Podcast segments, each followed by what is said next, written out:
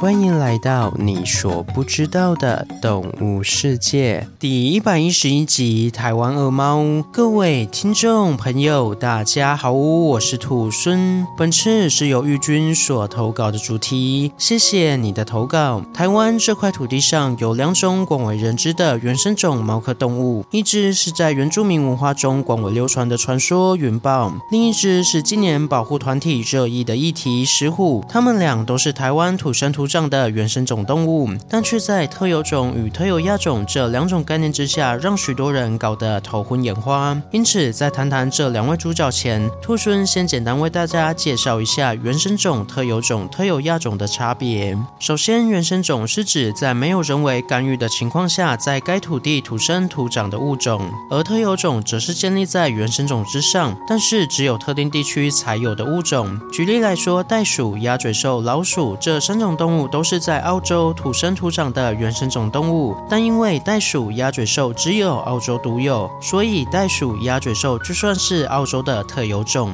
而特有亚种是指存在于特定区域内的亚种，例如台湾云豹只分布在亚洲，所以是亚洲独有的特有种。但因为亚洲幅员辽阔，包含了许多国家与多样的环境，因此云豹在亚洲不同地区也各自演化出各具特色的亚种，分别是台湾云豹、普通云豹。尼泊尔云豹三种，其中台湾云豹就只有分布在台湾，所以是台湾的特有亚种。然而，另一位主角石虎虽然是台湾的原生种，但却不是台湾的特有亚种。这是因为石虎确实是亚洲的特有种，也存在着十二种亚种，但是在台湾生存的石虎与中国华南一带的石虎并无差异，不能算是台湾独有的。因此，在分类学上，台湾石虎与华南石虎会被视为是同一一种亚种。听到这边，我想大家可能会有一点混乱。简单来说，台湾特有种就是只有台湾有这个物种，而台湾特有亚种就是指只有台湾有这个物种的亚种，但是其他地区还是会有该物种的亚种存在。听到这边以后，可别说台湾云豹还有石虎是台湾的特有种了，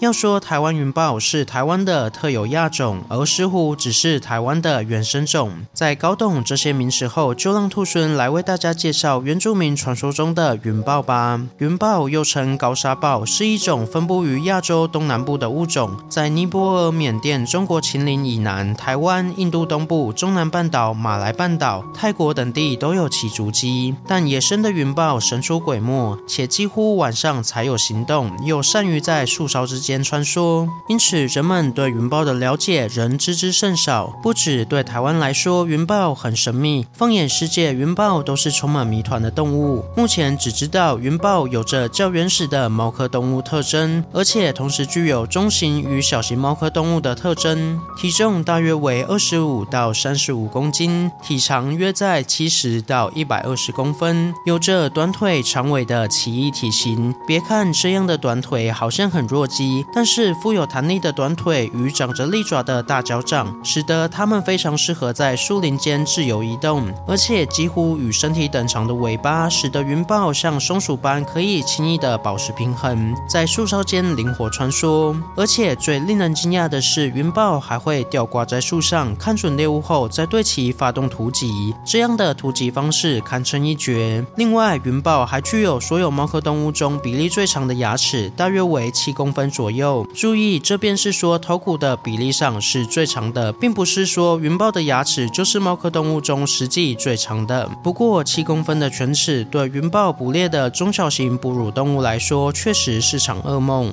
因为要让它们断气只是一瞬间的事。然而，云豹的另一大特色，也是名称的由来，就是云朵状的斑点。云豹的斑点大小不一，且越往中心越浅，边边则是较深色，呈现类似云朵飘忽不定的感觉，因此得名云豹。而在台湾原住民排湾族与鲁凯族的传说中，黑熊与云豹原本本都是。全白的，也是很要好的朋友，但后来双方都觉得这颜色越看越没劲，于是决定互相帮对方画些花纹。而为人认真的黑熊先帮云豹细心的画上云朵般的花纹，但因为云朵花纹画起来实在太费工，在结束后黑熊就深深的睡去，而爱玩的云豹就趁黑熊睡着的时候偷懒，直接拿黑色的颜料把它全身都涂黑了事。等到趴睡的黑熊醒来后，才发现只有自己趴着的胸口没有被涂黑，剩下的地方都被涂黑了，就勃然大怒，结下了梁子。之后两者就互不往来。但云豹也不是坏人，在愧疚中，云豹都会把自己捕猎的猎物吃剩一些留给黑熊。然而巧妙的是，在现实中，云豹与黑熊分布的区域确实是大不相同。黑熊分布在中北部，云豹分布在东南部。此外，云豹生性挑食，不会把猎物吃完。这两点就与传说中的互不相往来与留食物给黑熊这两点不谋而合，让人觉得这样的故事也存在着老祖宗观察事物的细心之处呢。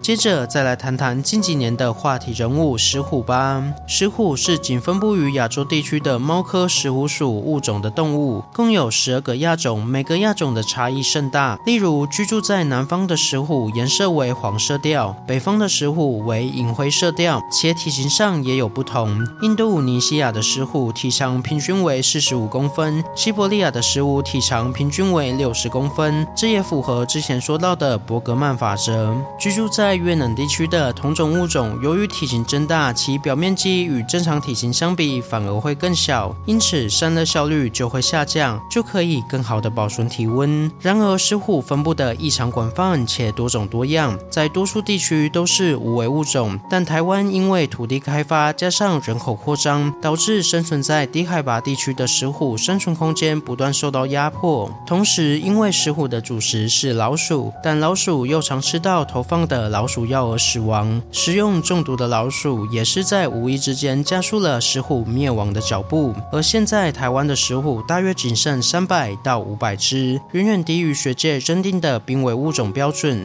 需要采相应的措施保护才行。目前，中心大学助理教授蒋雅玉与特有生物保育中心合作，使用一种运用声光波的系统，在道路有车辆经过时，可以发出声响、光亮来延迟石虎前进的动作，以减少原本就少的石虎在受到路杀的威胁。而以此为出发点，运用石虎可爱讨人的形象来作为旗舰生物，唤起人们对濒危物种的保护之心。兔猻希望早已销声匿迹，甚至是被认为是灭绝的台湾云豹，还有莫一人存活。而可爱的石虎能够维持种群，并且受到人们的持续保育。好了，今天的故事就分享到这边喽。对云豹、石虎有什么其他的想法？欢迎在底下留言。如果喜欢我的节目，也欢迎追踪订阅及分享给身边对动物、自然有兴趣的朋友吧。最后，想要鼓励兔孙的话，可以到 Apple Podcast 上给兔孙五星评价，或是点开赞助页面给予兔孙小额的回馈。回馈的金额一部分也会捐给动物相关的的福利机构。这样一来，除了可以给兔孙鼓励外，还可以做善事。那我是兔孙，我们下次见，拜拜。下期预告：轰雷巨响。